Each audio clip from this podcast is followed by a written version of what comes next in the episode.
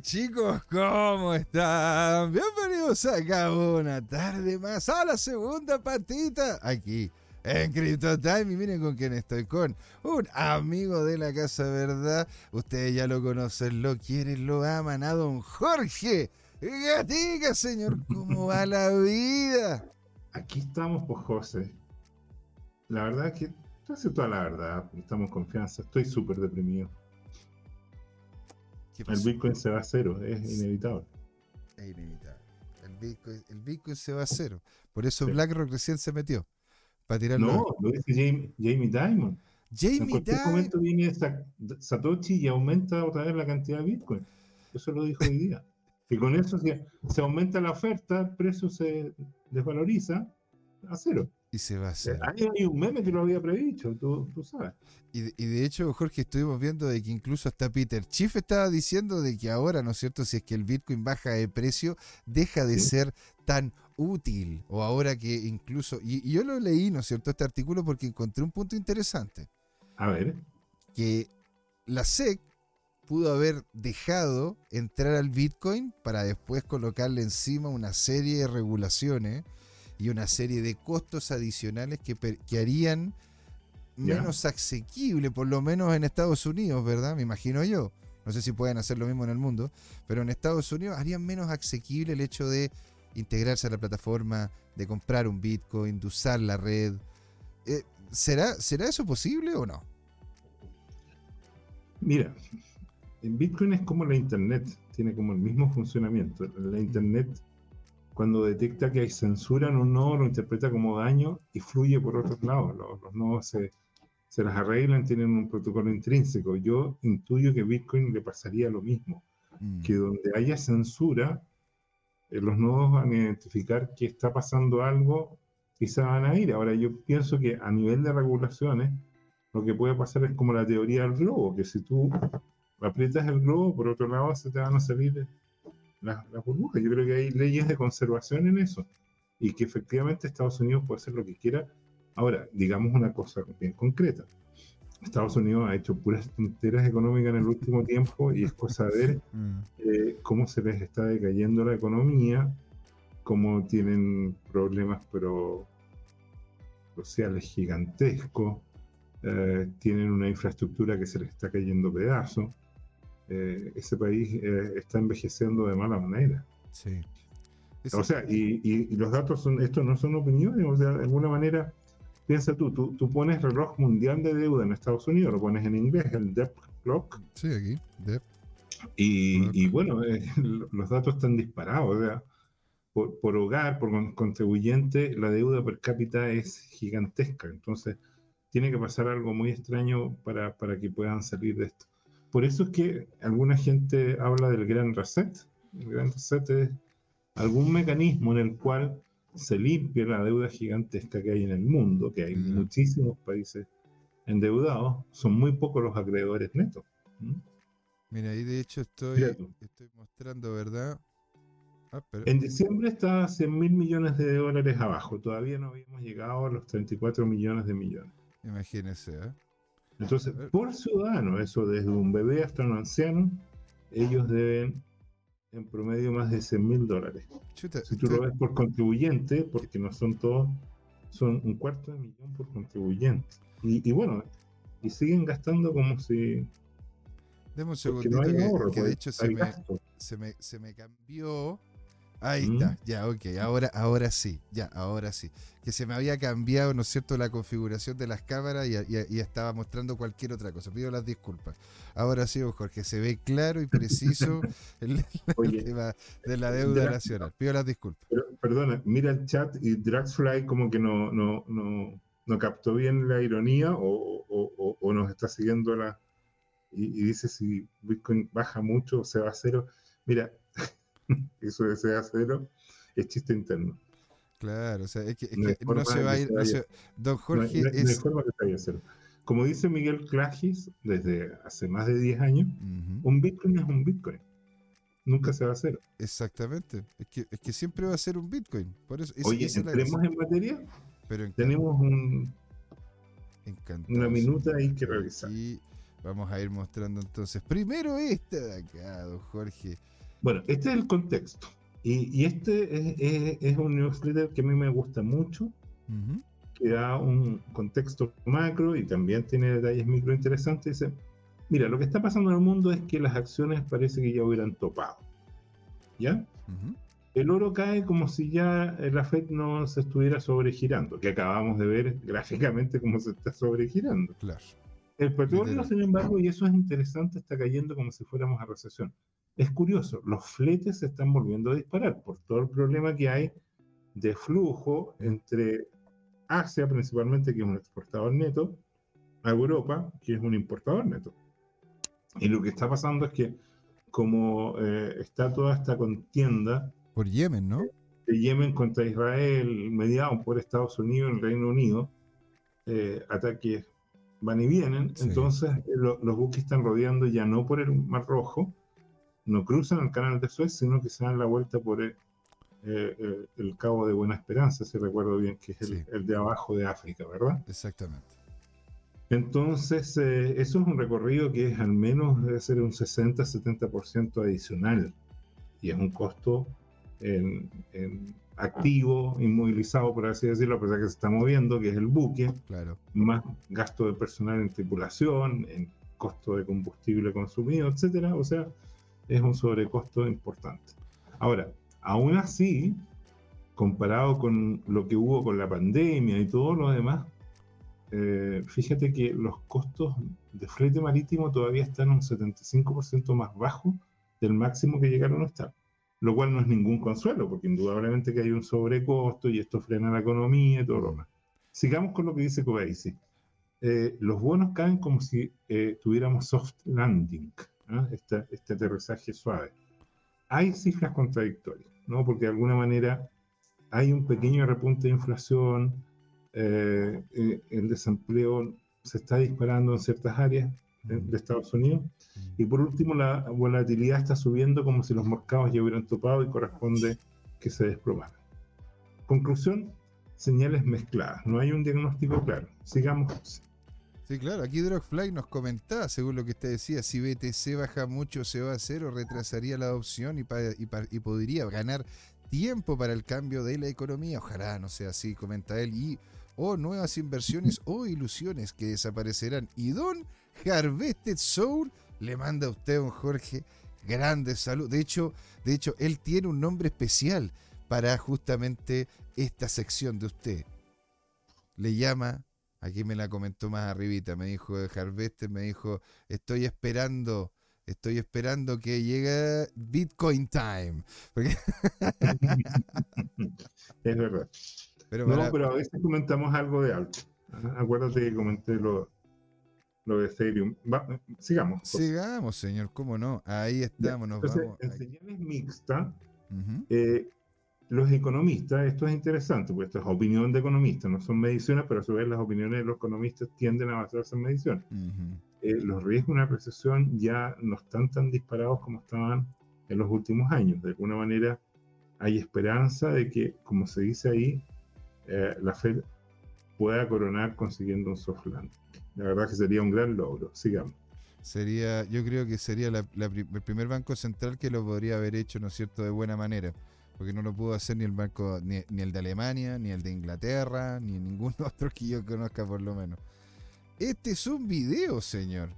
Es un video y lo divertido es que Jamie Dimon no, gonna... ahí dice que va a venir Satoshi en cualquier momento y va a aumentar la cantidad de Bitcoin. Entonces, tú te das cuenta que este tipo que maneja uno de los bancos más grandes del mundo, claro. Eh, la verdad es que o no entiende nada o no quiere entender o le da lo mismo. Entonces, eh, eh, esto es lo que podríamos llamar fake news o posverdad. El tipo opina desde lo que se le ocurre, lo que se le antoja, lo, de lo que le conviene, porque a lo mejor quiere comprar barato. Claro, puede ser, ¿cómo no? Oiga, don Alejandro le manda también un, le, le manda un gran saludo, ¿eh? que se me ha olvidado decirle que lo, se lo mandó también al principio del programa. Entonces, aquí, este tipo, es que a ver, esta gente, don Jorge, ¿tiene realmente problemas? ¿Cómo? Porque voy a poner un ejemplo. ¿En dónde, ¿En dónde este tipo de activos son los más ¿A dónde son más necesarios? ¿En dónde en donde hay realmente problemas serios con la finanza, donde tienes personas que están, eh, personas en el poder que te están destruyendo el valor de tu moneda, ¿verdad? Y ahí es donde viene el impulso de querer realmente saber lo que ocurre detrás de este activo. Porque al final a ellos tampoco, a ver, si nosotros escuchábamos anteriormente cómo decía el JP Morgan, ¿no es cierto? El CEO de JP, no sé si era el mismo, si de repente pasó ya, si el, otro hombre estaba eh, que, que, estaba antes se fue, pero él decía, ¿no es cierto?, de que de hecho Bitcoin era, era, era para, la, para hacer transacciones tránfugas, de que esto nunca iba a ocurrir, y que incluso, y después sacó, el mismo JP Morgan sacó, sacó dinámicas vinculadas a cripto, ¿se acuerda? Perfectamente. Bueno, de hecho, eh, eh, eh, yo pienso que ellos están detrás, detrás de Ethereum. De hecho, lo menciona aquí en esta, entrevista. Él dice que, hay que distinguir las criptomonedas que tienen una utilidad, por ejemplo, las que permiten definir contratos de inteligencia, versus el resto que no tienen una utilidad. Sigamos. Uh, oiga, es que la, tiró suave, pero fue fuerte, pues igual, ¿ah? Mira.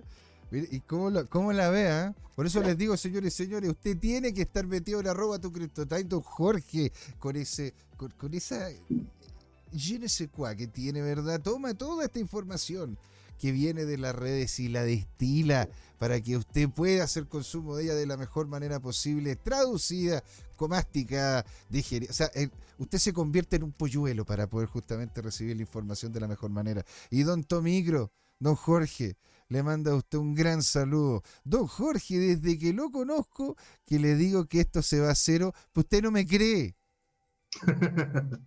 Eh, bueno, pero yo tengo un, seguro adicional, gracias al, a los Dogecoin que me regaló su micro y otros de la, de la, de la compañía. Entonces, eh, ya, ya con eso, Ya con eso estamos, estamos, completamente avanzados.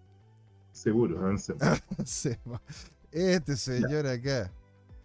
Mira, y, bueno, hay otra gran firma financiera, Morgan Stanley, ¿no? Un banco de inversión, y, y, que de alguna manera anticipan ya en sus informes lo que estaría pasando y por qué la, la FED y la SEC miran con tanto recelo el tema del Bitcoin. Es que podrían significativamente reducir la dominancia del dólar. Ahora, hay una cosa interesante. Nosotros hemos comentado varias veces que hay gente que está alineada geopolíticamente y económicamente para reducir la dominancia del dólar y que son los BRICS, lo hemos comentado varias veces. Así es. Hemos visto, hemos cubierto, hemos colocado videos de cuando se juntaron Xi Jinping con Vladimir Putin, por ejemplo, cuando han habido conferencias y teníamos ¿te acuerdas tú? Eh, mucha atención puesta en la reunión BRICS que hubo en agosto del año pasado, que se hizo en Sudáfrica, ¿te acuerdas tú? Y el tema de fondo, José Miguel, es que uno esperaba que viniera mm. una, algún tipo de acuerdo, un lanzamiento de alguna mm. moneda, mm-hmm. porque los BRICS coinciden en algo, han estado comprando cantidades enormes de oro. ¿Ya? Cuando digo enorme, estamos hablando de que cada mes compran cientos o miles de toneladas de oro que tiene un valor específico. Ahora, es interesante porque cuando tú lo compras, seguramente lo compras en dólares, claro. porque sigue siendo la moneda que más circula, a pesar de que ya hay comercio, por ejemplo, entre eh, Rusia y, China, y entre, perdón, entre China y Arabia Saudita, que es lo más importante, que no ocupan dólares, se transan directamente. Pero, y aquí viene lo interesante, fíjate. Eh, fíjate que había un acuerdo entre Rusia e India de no usar dólares y por lo tanto pagarse en monedas nacionales o locales. ¿Cuál es el tema? Lo que se llama el riesgo de la contraparte, mm. ¿ya? Y la desconfianza que hay. Por, e, por, eso Bitcoin es una herramienta para vencer esa desconfianza. Te explico. Ocurre que Rusia les estaba vendiendo cantidad de combustible barato a India. India no entra en el mecanismo de las sanciones económicas que tiene el resto de Europa. Entonces hay exportaciones de Rusia que ya no pueden ir a Europa, está sancionada por la Unión Europea. Pero ¿qué es lo que ocurre? Si Rusia le manda mucho combustible a India, que puede hacer dos cosas. O lo compra más barato y lo consume, o también ha pasado que los mismos barcos los reenvían a otros destinos, por ejemplo a Rusia. ¿Ya? Y como lo vendieron muy barato, lo venden más caro, casi al precio de mercado o al precio de mercado, y se ganan un diferencial. ¿Cuál es el problema con eso? Que Rusia recibió el equivalente a más de 40 mil millones de dólares en moneda india. Mm, En las rupias, si recuerdo bien. sí, claro. Sí, sí. Pero el problema es que nadie quiere las rupias. Porque In- India no tiene un gran potencial exportador. No, o sea, claro. Y además, tú sí. sabes en cualquier momento los indios se ponen como argentinos o como estadounidenses y empiezan a imprimir como locos. O sea, en conclusión, con inflación te desvalorizan tu cuenta. Entonces, eh, esto es muy gráfico porque producto de esa insatisfacción de los exportadores con el medio de pago, que es una función del dinero, eh, simplemente ha- habían habido barcos que estaban ahí, como se dice, eh, eh, esperando y, y no llegaron a acuerdo y se redestinaron a otros lugares. Porque simplemente insatisfacción del exportador con, con- con- el pago propiamente tal. Claro. Ahora, ¿qué, qué es lo que debería ocurrir? Que, que uno debería tomar sus su rupias y va al mercado y compra dólares, pero en ese proceso pierde por tasa de cambio. Hay Claro. comisiones entre medio, ¿te fijas? Conclusión, no es tan fácil tener una forma de reemplazo de la divisa mundial que sigue siendo el dólar, a pesar de que ha perdido participación. Claro. ¿Te fijas? Porque si China y, y Arabia tra- transan directamente, entonces de alguna manera, eh, bueno, no, no hay no hay convergencia, digamos. Eh, Y- perdón, y- hay- y ahora- aparece un, un- un alternativo. Ya, esto en el contexto de la noticia Morgan Style. No sé si sabías esto, fue una novedad para ti, pero la verdad es que cuando yo lo empecé a leer me hizo mucho sentido. Lo hizo. Y, y de hecho, yo le, yo le porque- quería preguntar, ¿usted cree que el que se haya salido a Argentina terminó afectando de alguna u otra manera en una de esas los planes que tiene el BRICS? No en absoluto. La economía argentina eh, eh, eh, ha perdido tanta importancia que, que en la práctica hoy día no, no, no pesa. ¿ya? El- Argentina no es ni la sombra de la potencia económica mundial que fue Sí, y, además tiene el crédito congelado por, por las situaciones. Yo, yo no sé si hoy día está en condiciones de, de que haya inversores eh, privados que, que le presten, y si le prestan, le prestan a tasas, pero muy abusivas. Ahora Sí, lo, no. que, lo, lo que ha, lo que ha podido hacer, eh, eh, ¿cómo se llama? Mi ley este momento ha sido lo- las conversaciones con el Banco Central, o sea, con el, con el, con el Fondo Monetario Sí. Internacional. Ahí, y, y esto, Jorge, ¿qué estamos vi- Oh, no. Este es el famoso Scalping Pro. ¿ah? Oh my Y es God. interesante porque esta es la sección fudera. Sí, estamos ahí. ¿ya? Este es perrito ahí. ahí que, que mete miedo. Entonces es interesante porque eh, se vendría una corrección. Siempre antes de la última subida parabólica hay una corrección importante. Esta corrección estaría llegando a el borde de los 30.000, ¿ya? O sea, es una corrección potente Mm. porque dice que hemos estado eh, iniciando un ciclo lateral y que vamos a estar ahí unos cuantos meses hasta el halving.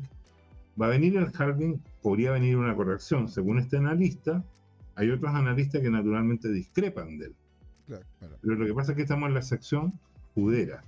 Como dice, como- como dice, programa Bitcoin Time, sección judera. Sección fudera. De hecho, vamos a colocar. Usted lo, usted lo llamó. Usted lo llamó, señor. Así que vamos a colocar al Vamos a poner perrito. perrito fudero.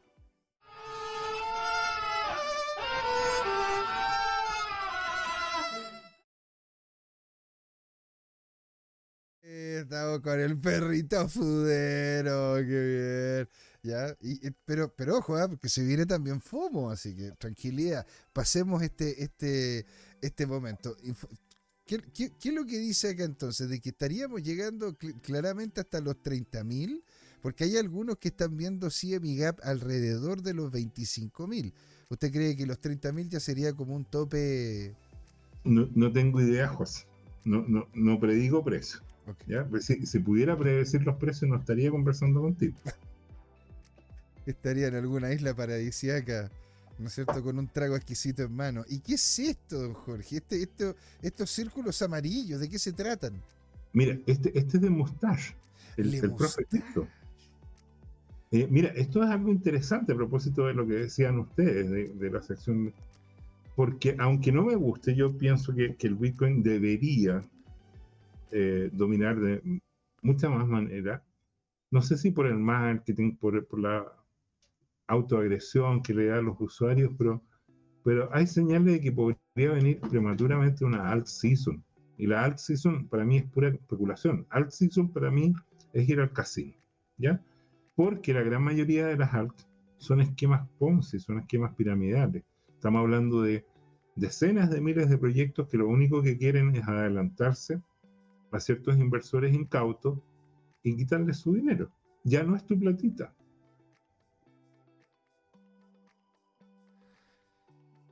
¿Por qué? Porque los proyectos alt no perduran, pues el mejor ejemplo es todo lo que se desploma. Ahora, ¿cuándo prosperan los proyectos alt? Cuando viene la avaricia en el mercado y empiezan a hablar de rentabilidades garantizadas y de casos de uso que en la práctica nunca se dan. Hay, más de algún. Bueno, yo me acuerdo cuando hubo el primer hype de las altcoins, que fueron las ICO, las ICO, en donde verían, ¿no es cierto? Y decían, no, pero si aquí, aquí, ¿cómo se llama? Tú nos vayas a dar, ¿no es cierto? A, un, a, menos de 0,01 centavo el token y si juntamos esta cantidad, vamos a colocar satélites, vamos a hacer esto, vamos a hacer lo otro, y al final, después, llegaba uno, se metía a la página web de ellos y salía arriba a la izquierda, eh, claramente en una pura palabra, pero salía miembro, miembro masculino y salía chiquitito, así, en una esquinita. Bueno, como dice Alejandro Máximo en el chat, entonces compro o vendo voy a buscar mis calzoncillos que había empeñado. Bueno, lo, que puedo decir respecto a los calzoncillos que siempre vas a necesitarlo. Porque se dice que los políticos, igual ah. que los calzoncillos, hay que cambiarlos periódicamente, por las mismas razones. Pero ¿cómo usted, los, usted se los cambia? ¿Cómo es? periódicamente. Periódicamente, periódicamente, claro. Y además son de uso personalizado. También, también. Tampoco hay que andar usando cosas ajenas. claro que es. Oye, este, este, show de la blockchain ya se, se, se, transformó en un congreso de risología, como decía. Congreso de la risología criptografiada. Avanzamos, ya, señor. Vamos a ponernos serio, vamos a los estudios, porque aquí hay gente que gana dinero y gente que pierde. Ah, y los que pierden no se ríen. Porque Sigamos allí esto, esto hay que hacerle fanfarria, señor. A ver. Porque se viene. Se viene. El capo de cripto lo tenemos de Esto es lo más fudero de todos los food. Pero es que bajé. El... el capo de cripto dice que casi nos vamos a hacer. ¿Te fijas? Parte de cómo inicié el programa fue que el capo cripto anda más deprimido que nunca. Dice, viene o una corrección rápida ahora, esa es la versión así como suframos poco, ¿te fijas? O viene una, una lenta que es primero una falsa eh, trampa para, para todos, ¿no es cierto? Y el desplome después, pero con todo, de 50.000 a 30.000 en ascensor. ¿Cómo lo ves tú? O sea, es que a ver, según lo que aparece en la historia, siempre antes del halving baja el precio del Bitcoin. Yo pensé, y estuve equivocado, y debo admitirlo, cuando se equivoca, se equivoca. Yo pensé que realmente se iba a pegar un gran, un, gran salto, el, no un gran salto, pero por lo menos un salto sustancial el precio del BTC. De hecho, yo pensé que iba a llegar a los 50 y todavía no ha podido pasar los 44. Entonces, estoy, estoy bastante. ¿Cómo que no pasó los 44? Hubo un mechazo como a 49 mil. Ah, sí, pero es un mechazo, no, no el cuerpo de la vela, no hubo confirmación del mercado. Hubo testeo del precio y el mercado se lo denegó. Por eso volvió la vela y bajó, ¿verdad? Y, y, eso, y eso, ¿cómo se llama? Me habla a mí de que al parecer, y puedo estar equivocado, pero al parecer, desde que salió ese tweet de Cointelegraph hablando sobre el tema del ETF, el mercado ha ido de forma paulatina descontando lo que el ETF implicaría para poder terminar llegando a estos niveles de precio. Es decir, esta subida que hemos visto de forma consistente, de hecho ha sido el mercado descontando hasta que llegase al precio de, mercado para entrar a lo que es el ETF y de allí, ¿verdad? Como no ha habido mayores movimientos, por lo menos en, en el ámbito del trade ¿verdad? Porque OTC, don Jorge, están comprando como locos, pero en, el, en, los, en exchange no pasa nada, porque están todos comprando por fuera. Entonces... Sí, eso, eso es interesante. Ahora, hay una cosa que, que hay que considerar, que en este momento ya había, un, entre comillas, un ETF operando, un pseudo ETF que era GBTC, ¿ya? Y, y Grace que lo que ha visto es que su, su, su, fondo, que ahora se transformó en ETF, es muy caro, no es competitivo, entonces la gente está liquidando posiciones y está pasando a, a todos los otros que están incluso con precios promocionales de cero durante seis meses. Entonces, entonces si tú tienes dinero, la gente que está ahí es especialista en comprar dinero barato y venderlo como dinero caro, obviamente que se está cambiando de fondo. Entonces hay un efecto ahí de reemplazo importante. Ahora, eh, al ritmo que estamos, llevamos cuatro días de TF, hay una demanda importante, ya se han comprado en neto, creo que más de 30.000 Bitcoin a, a, una tasa que, que, más que cuadriplica lo que se está produciendo hoy día, que estamos a 900 Bitcoin diarios. Así es. Pero eh, en, en, dos meses más, en tres meses más, esa tasa va a caer a la mitad, a 450 veces. Entonces ahí se prevé un, un, ciclo alcista muy, muy potente, porque manteniendo nomás la demanda, eh, hay un efecto psicológico de todas maneras.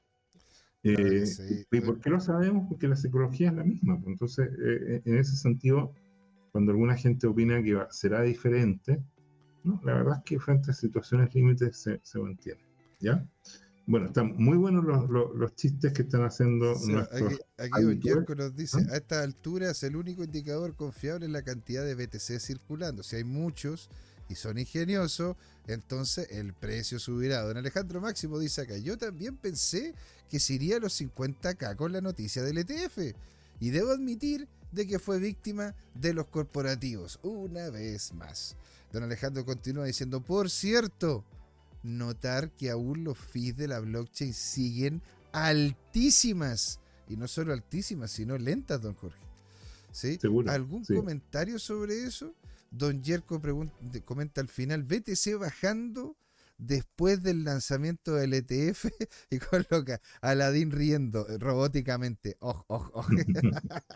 yeah, sí, sigamos. Pero, eh, pero vamos usted... a volver a Alejandro Máximo con, con un tuit especial. ¿Ya? Ah, ya le vamos a contestar a Alejandro Máximo con el tweet. Perfecto. Sí. Y este señor, ¿qué sucedió acá? Ah, este, este es otro analista que seguimos habitualmente. Dice que eh, él está prediciendo, según este canal, que viene una corrección importante nuevamente. ¿Ya? Eh, esta también estaría pegando los 30.000, o sea, es una dueña corrección. Eh. O sea, que caiga un tercio, no, un 25%, para después remontar a un 33%, es re interesante. Entonces, el, el Internacional, que, que, lo hemos comentado otras veces, sí. dice, Bitcoin va a entrar en la fase del mega rally y después una corrección saludable. Sigamos, José. Una corrección saludable, don bueno, En este momento con, con, el mercado, no hay duda que el mercado está deprimido y abundan los comentarios bajistas. Sigamos. Sí, señor, acá don Alejandro. Pre preparémonos, nos vamos a cero. Uf. Don Alejandro Máximo dice, sigo sin entender por qué el fee promedio es unos 20 satoshi. Porque alguien estaría pagando 1800 me huele mano negra. Y don Harvester comenta abajo, un BTC es un BTC. Y don Hernán Gajardo dice, a partir de hoy solamente escucharé a don Jorge. Mira, don Jorge ya tiene un fan, pero... Un exclusivo. nuevo maximalista, bienvenido al club. Oye, escríbenos porque te vamos a mandar una chapita y un Bitcoin de regalo. Oye, hace tiempo que no veo mi Bitcoin de la suerte. Esta sección, señoras y señores, acá de Don Jorge Gatica, Bitcoin Time. Así que imagínense, viene, viene, con todo, con regalito y hasta con chapita de Bitcoin, señor. Y aquí, y aquí yo creo, don Jorge, que estamos sí. entrando ya en algo, del, a, a, algo de FOMO, me imagino yo, ¿no? Con este gráfico. ¿A ti te parece que una subida parabólica no es FOMO? No sé, Jorge, dígamelo usted. este, guachi, guachi gorira, pero uh, no solamente es tu, es, es tu subida parabólica y otra más, porque dice, ya se realizó el primer avance parabólico. Ahora se está preparando el segundo avance parabólico. Mm, es- Pero, ojo, ¿Mm? que falta ahí la pelotita naranja. O sea que estamos ahí en una fase de corrección y después vienen dos rebotes. Me quedo con que esto estaría llegando sobre los 300 mil dólares. Ahí hay una señal implícita, un- una cierta psicología. Ahora, estos tipos son, unos magos la geometría. O sea, yo creo que Euclides les pedía clases particulares.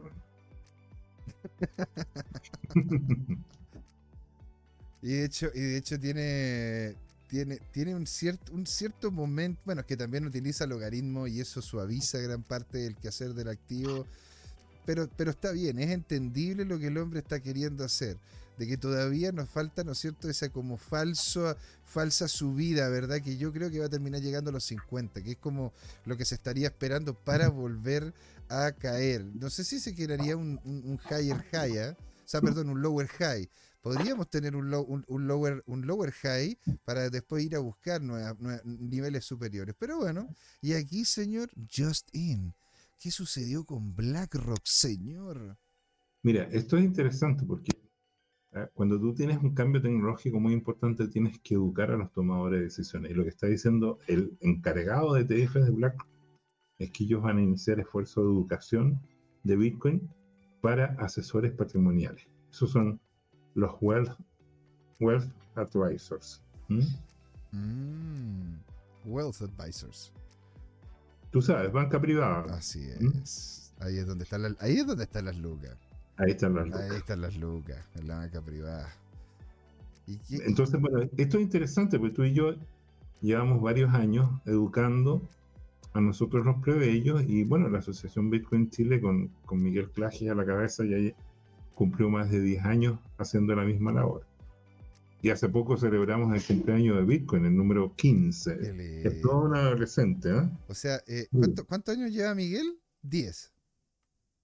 Sí, desde 2013 que empezamos a, estudiar y, dar charlas de, de Bitcoin. Imagínense, pues, oiga, señores, por eso mismo usted tiene que venir a darse una vuelta aquí a Crypto Time, ¿no es cierto? Los días miércoles con Don Jorge, los días lunes con Don Luis Armando González, los días viernes con Don Patricio Hey, porque si, por- de- vamos a traer también, ¿no es cierto? Y dentro de este, de este, de este año sería choro volver a traer más de algún invitado, Don Jorge. Sería, sería Muy bien. bonito encantado. volver a traer algunos. ¿ah? Vamos a seguir bien. entonces.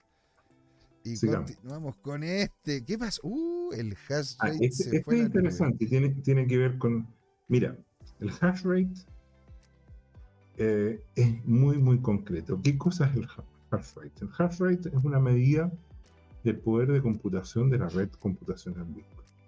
Y se mide en, ya a estas alturas se mide en hexahashes, ¿ya? Porque está eh, eh, la variante kilo, después mega, después giga, después tera y después eh. ¿Ok? Eh, perdón, creo que peta. Peta. Peta, primero y después y hexa. Son hexa. todas potencias de 10 en el mundo de la computación. ¿Ok? Entonces estamos hablando de. Yo creo que ya no son millones de millones, sino que son cientos de millones de millones. O sea, es Cientos. como 10 elevado a 15, diría yo. Es muy probable que eso sea. ¿Ya? Son potencias de 10. O sea, son cifras de, de un 1 seguido de 15 ceros, por lo menos. Más o menos ahí vamos. Y quizás, déjame calcular si son hexa. Dije hexa, ¿verdad? A ver. Eh, en una de esas son 18. Ya, por lo tanto, serían millones de millones de millones de hashes por segundo. O sea, es gigantesco. Y para tener eso, ¿qué necesitas tú? Necesitas muchos servidores, ¿ya? Y para tener muchos servidores, ¿qué necesitas? Necesitas Mucha plata. eh, mucha plata para, para comprar los servidores. Pero no solamente eso, necesitas mucho espacio para poner esas decenas de miles de servidores. es un buen punto. Buen Y eso espacio no es solamente espacio vacío, necesitas infraestructura, necesitas ponerle galpones protegidos para que cuando la noche haga más frío o se humedezca, eso no perjudique la circuitería. Tienen que estar cubiertos y relativamente climatizados, aislados. ¿Qué más necesitas? Eso consume mucha electricidad, necesitas tener una fuente de electricidad. A esa altura necesitas, como hemos visto varias veces, cuando hemos comentado del famoso GigaChat, que es este personaje que armó un, un tremendo centro de minería ahí en Texas, necesitas tener subestaciones eléctricas con capacidades de megawatt o de cientos de megawatt o eventualmente de gigawatts. Mm. Y eso sí que, eso sí que cuesta muchísima plata. Entonces, estamos hablando de inversión. Ah, y para mantener todo eso necesita gente especializada, que, que haya diseñado, que mantenga esto, que haga software, que automatice, que robotice, todo este tema. O sea, son inversiones de miles de millones de dólares. Piensa tú que, ¿te acuerdas cuando hicimos estudio una granja de minería en Chile? y, se disparaban las cifras rápidamente, por una fracción ínfima de todo el tema. Entonces, cuando uno ve la gráfica naranja, lo que está viendo es que ya hubo inversores antes que pusieron dinero, pusieron esfuerzo, conocimiento especializado para tener esas granjas de minería. Y esas personas son las que le dan valor a la red. Y al tener valor a la red, eso se, eh, más temprano que tarde se refleja en el precio. ¿Ya? Entonces, nosotros esperamos este tema. O sea, es que se ve parabólica la subida del hash Es que, pero eso también tiene que ver porque, claro, hay más transacciones y por ende, y por ende se, necesita mayor cantidad de hasheo, ¿verdad? Claro, y, esto ajusta eh, cada dos semanas eh, eh, la, función de dificultad, porque que es otra parte del mecanismo este de retroalimentación que le va dando un carácter único a la red de Bitcoin. Por eso a mí me llama la atención que las altcoins que no tienen ninguna de estas características estén dando señales de, premura. Eso significa que, bueno, que, el mercado no está procesando bien esa información. Bueno, el mercado votará y, si les va mal, bueno. Es lo, es lo mismo que pasaba, ¿no es cierto?, con las peleas de CD o mini CD o de Betamax contra Eventualmente, pero yo creo que es una mala eh, imagen, porque yo creo que el Bitcoin es como Highlander, al final solo quedará uno. Oh my god, les va a cortar la cabeza a todos. hablando, hablando de eso, aquí esto está muy bueno. Porque esto, esto de hecho, eh, tengo ganas, don Jorge, lo vi y dije, esto lo quiero enmarcar en algún lado. Lo que, quiero como, como un póster. ¿Sí o no que sería genial tenerlo como póster? Bueno, lo que hay que pensar es que, que, cómo partió Bitcoin. Bitcoin partió como un sistema, eh, como un paper.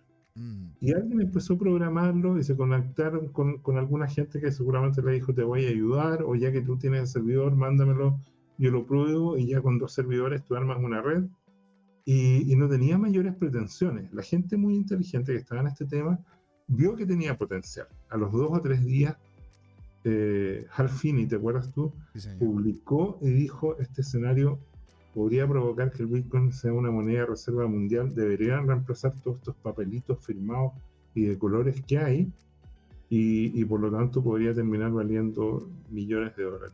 Hablo de 10 millones de dólares, que sería reemplazar todos estos bonos del tesoro eh, que no tienen eh, valor intrínseco y que, y que enfrenta una economía sin respaldo, eh, de alguna manera se, van, se están desvalorizando.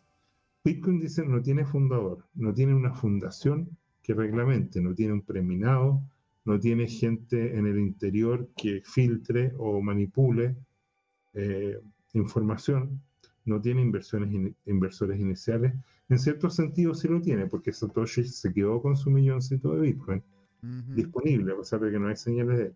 No tiene oficina, no tiene sitio web, no tiene un eh, equipo de gerentes, no tiene un equipo de marketing, no tiene un equipo de desarrolladores pagados, se hace todo con voluntariado, no tuvo, y eso es importante, un precio de partida. ¿Ya? O sea, esto partió, de hecho no tenía precio económico hasta alguien que dijo, oye, una pizza. Eh, que necesito dos pizzas, ¿qué, me acepta pagar en Bitcoin? Y un tipo de No tiene alguien que lo esté controlando, humano, y aquí, bueno, como conclusión, es el dinero eh, mejor portado, por así decirlo, o de mejor comportamiento, de comportamiento más caballeroso, como tú quieras decirlo, en el planeta. Sigamos, José. Es un bonito, una bonita síntesis. ¿eh? Para, los maximalistas, la verdad que esto nos emociona. Eh, es un decálogo, extendido. Qué bonito. Aquí Drogfly dice, y las cripto hizo 20.022 ¿no creen que tengan futuro? Es una buena pregunta. Mira, yo, yo pienso sinceramente que hay algunos proyectos cripto que tienen, eh, no sé si las tecnologías actuales que tienen futuro o que tienen casos de uso exitoso. Yo pensé que IOTA iba a tener mejor futuro, fíjate. Pero el tema de fondo es que si bien el caso de uso para una micromoneda o una moneda de micropagos, que podría ser lo que se planteaba con IOTA para, para todo este tema de que de repente un dron o uno de estos despachadores de, de paquete de domicilio cruzara un cierto pórtico y, y pagara un micropeaje por cruzar ciertas zonas o por recibir ciertos servicios de lo que fuera, en la última milla, por ejemplo. Eh, pero, pero bueno, eh, la pregunta es qué pasa con el ecosistema IOTA, como tú siempre has dicho desde los primeros programas en que no, hemos enfrentado opiniones, evaluaciones. Eh, el tema es la tokenomía, porque el proyecto puede que tenga valor intrínseco, pero si hay un fundador y el fundador quiere lucrar, y, y, y como hizo Ethereum, vendieron en el máximo, previeron que venía un desplome y se dejaron clavada su comunidad inversora. Entonces, eh, eh, esos proyectos quedan mal eh, aspectados, quedan como con, con algún tipo de, de antecedente que, que, hace que se pierda la confianza. y a diferencia de Bitcoin, en Bitcoin la confianza es la que no existe. Son mecanismos objetivos, el software es el que toma las decisiones y permite que si tú y yo hacemos una transacción eso se, se haga eh, de, manera que no, después ya no se pueda desconocer. O sea, nosotros tenemos que coincidir, pero eh, a través de un software acordamos los términos y yo te traspaso unos tantos satoshi, unos tantos bitcoin, tú me das de vuelta algún bien o servicio, te fijas, eh, me refiero a un producto, a un servicio, algo, un bien tangible, por así decirlo. Pero, pero bueno, es lo que dice Yerko, de las criptomonedas si tú quitas todo este mercado chain, donde ahí está engatillado el mercado chain, indudable que hace todo un trabajo para mover esa espuma, porque cobran comisiones en cada uno de los peajes. Pero bueno, este, esta controversia, ¿para qué la vamos a volver a tomar tú y yo? Sigamos revisando por ahora lo, que, lo que, porque tenemos más cosas que ver. Aquí Don Drofly dice, me refiero a los usos gubernamentales o institucionales. De hecho, Jorge, y hay algo que importante porque eh, es como notable en, en, en Davos, ¿no es cierto? En, la junta que están teniendo ahora en Davos, eh, Hereda es una cripto que está promocionando Davos, pues es una cripto que está promocionando, ¿no es cierto?, el Foro Monetario Internacional. Sí. Una cripto. Sí. bueno, este es el ejemplo de Libra. El ejemplo de Libra, ¿no es cierto? Entonces, señor, esto, esta está como para hacerse una polera con ella. Yo creo que esto está como para hacerse una polera con ella. Una, bueno, este, ah, este es un mega FOMO. ¿ah? Este, este, es un. No, no, no. Esto es un ultra FOMO. O sea, esto ya es un. Esto ya no puede ser más FOMO, Jorge. Sí. Porque imagínense, estamos hablando de que estaríamos. Esto sería. Esto es un literalmente un. Eh, un porque ah, esto es, esto es un, esto es logarítmico. Mm, esa parte es logarítmico, la otra es exponencial. Claro o si tú quieres también eh, podría ser como hiperbólico, no, sé, bueno, da lo mismo el, término geométrico. Lo que es interesante es que esta curva ya se dio una vez, cosa, y ocurrió con la mega devaluación del marco alemán en el fenómeno de hiperinflación de 1922-1923. ¿Te acuerdas tú? ¿Y, cómo funcionaba? Tú tenías un, un, marco alemán en moneda de oro y un marco alemán en, en moneda de papel. Y lo que pasó es que el marco de oro tenía un valor, eh, había un capital simbólico, había una valoración del commodity, de la materia prima oro que tenía un uso, en aquellos tiempos se usaba, por ejemplo, hasta en la odontología, y el papel era algo pintadito nomás, que tú le ibas agregando cero, y, y, de hecho se emitieron, pero muchos. Se me fue eh, eh, en el Twitter, fíjate que vi hoy día un tweet con una moneda de 100 trillones de, de, una moneda. Entonces decía, los bancos centrales son el mejor departamento de marketing del Bitcoin. Porque efectivamente cuando hay fenómenos hiperinflacionarios, como hubo en el caso de Alemania, y ha habido en muchos casos Hungría, qué sé yo, Zimbabue. Esa es, eh, de hecho, aquí, lo estaba buscando Jorge, la moneda es de Zimbabue. La de de Zimbabue, mira, aquí, de hecho, aquí Twitter. Mm, aquí la tengo, mira, aquí Igual. la tengo, la imagen. Esta, esta es la que usted vio, ¿no? Espera, a ver, voy a mostrarla seguro. aquí. Es la cierto yo. One Ah, claro, pero, es un tweet, pero es el mismo, sí, sí, sí. Exactamente. 100 trillion dollars. Pero, O sea, ¿te, das cuenta que si tú y yo conseguimos ese papelito nos transformamos en trillonarios enseguida? ¿Ah? listo. Ya mi sueño O sea, tenemos este billete y después podemos fundar un club. es listo. Y, y solamente que solamente entren trillonarios. Trillonario. Ah, solo trillonarios, por favor, ¿ah? Solo Oye, y po- trillonarios. Y podríamos vender un trillón de, de, de- de dólares zimbabuenses en, en- en algo así como una cosita poca, unos 500 mil pesos chilenos, Claro. Ahora, hay, 500 dólares. eh, eh, en una de esas, por eso también se llama un, un trillón de one trillion dólar, ¿no es cierto? El, el de plan B. En una de esas ya tiene el billete ya. Ya la 100 hizo. trillones, 100, 100 100 trillones. 100 trill, le faltan, le faltan 99 billetes entonces. De 100 trillón. Y don Es Jorge, que, eh, lo de 100 trillones es un mensaje subliminal de que eso podría ser el mercado o el market cap de Bitcoin. y tiene sentido. Porque, porque si el dólar, si el, perdón, si el oro vale hoy día entre 11 y 13 trillones de dólares, el Bitcoin tiene un potencial 10x sobre el oro. O 100x sobre la situación actual. ¿Y sabe por qué se lo digo, no? ¿No? Que mire lo que se viene ahora, que justamente Ah. habla sobre 100 trillones. Bueno, eh, esto es interesante porque lo que dice este analista, que es un dato bien concreto porque la blockchain está consignado esto, mm, sobre la red de Bitcoin desde que nació hasta ahora han circulado más de 100 trillones de dólares de valor en la última década. Eso compite con lo que circula por Visa, por Mastercard, ¿ya? Y entonces aquí, volviendo al tema central, eh, este tweet dice, y la gente todavía quiere debatir si esto funciona. O sea, claramente Bitcoin tiene un caso de uso. claro. Si tiene un caso de uso, tiene un valor asociado. Por eso es que pasó de valer prácticamente cero a hoy día valer 44 mil dólares. Entonces la pregunta es, si algo partió hace 13 años valiendo cero y hoy día vale 44 mil dólares, pregunta, en 1, 2, 3, 7 años, como dice la Cathy Woods, el 2030, ¿podría valer medio millón de dólares? Probablemente. Es lo El que caso dice, de... es lo que dice si- eh, justamente Plan B que podría estar llegando a ser el próximo año, el 2025. Seguro. Interesante. Sigamos. Y este, llegamos al, al, al meme, y este yo creo que es el mejor que ha colocado usted, Jorge. Porque A ver. este está buenísimo. Aparte de que es muy nanay, me encantó. Claro, en Rock Money la traducción es como dinero fascineroso, así es un tipo... En Chile tenemos una palabra que se me ocurre que no sé si aplica, ayúdame a analizar. A. Malacatoso. Dinero malacatoso.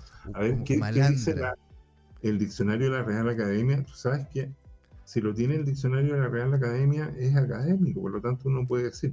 Hay gente que se reprime de decir grosería porque piensa que es de mala educación y no. Para eso Ya. existe el diccionario de la Real Academia. Es un órgano que estudia los fenómenos del lenguaje. Eh, fue muy visionario. Bueno, era un imperio cuando se creó. Y, y vamos a Aquí lo, ver. aquí lo estuve buscando, malacatoso, RAE, y no me sale. Me sale RAE con RAE. O sea, que, que es mucho slang de mi parte, dices tú. No, No, sí, yo creo que ver. existe. Yo creo que existe. Eh, mira, solamente en Chile es coloquial, dice, Ah, que tiene mala catadura. mala Malacatoso cata- tiene mala mala cata- catadura. Ah. ¿Y qué sería catadura?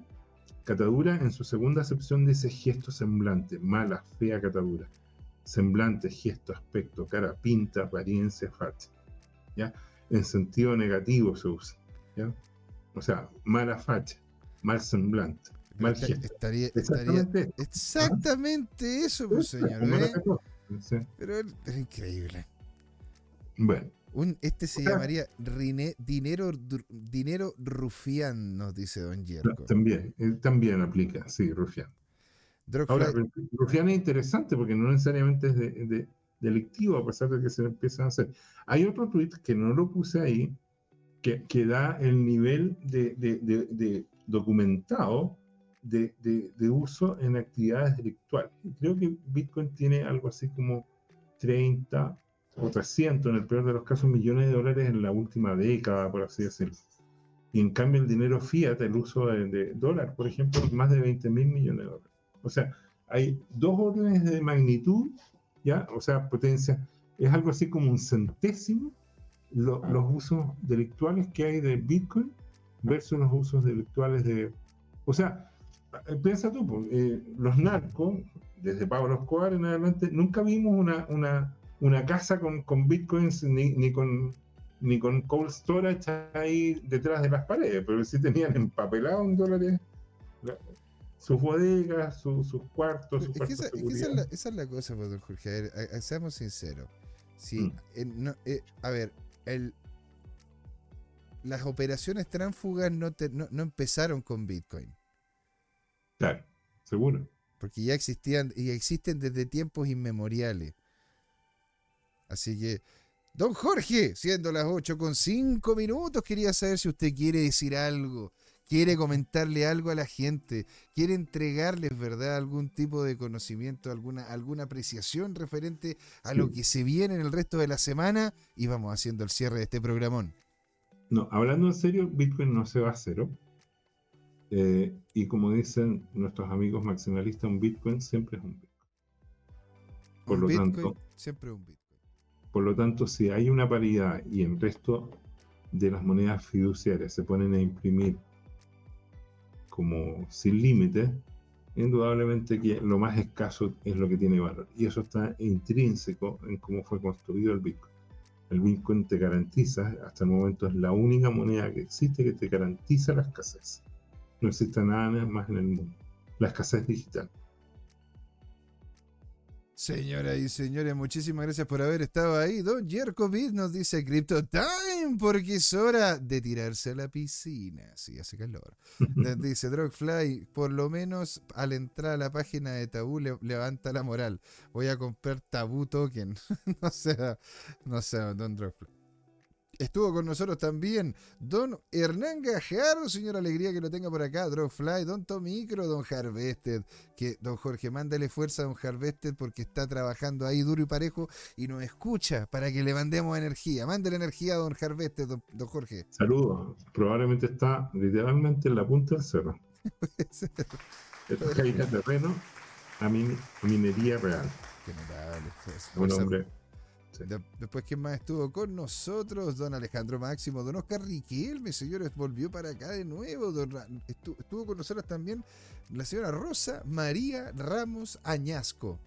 Así que maravilla. El Rick, Eric, 379020 también estuvo con nosotros. Y ¿qué más? Pues, pues, parece que esos fueron muchos más también que lo estuvieron comentando por Twitter, por Instagram y otros lados más. Señores y señores, muchísimas gracias por haber estado ahí.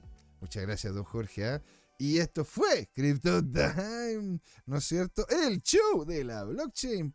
¿Por qué, don Jorge? Porque fue hora de hablar de criptos y de Bitcoin, que no es lo mismo. Ahí nos vemos. Nos vemos el viernes. ¿ah? Ahí nos vemos. Chao, chao. chao.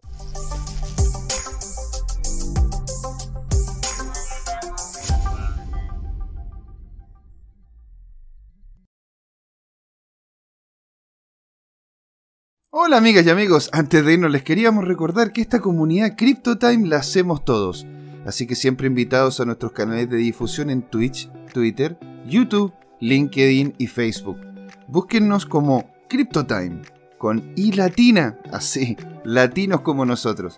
Los esperamos para intercambiar información, hacer nuevos amigos y conexiones en este hermoso mundo del blockchain y las tecnologías descentralizadas. Los invitamos a suscribirse para recibir información sobre nuevos episodios y les mandamos un gran saludo de acá, Jorge Gatica y José Miguel. Nos vemos.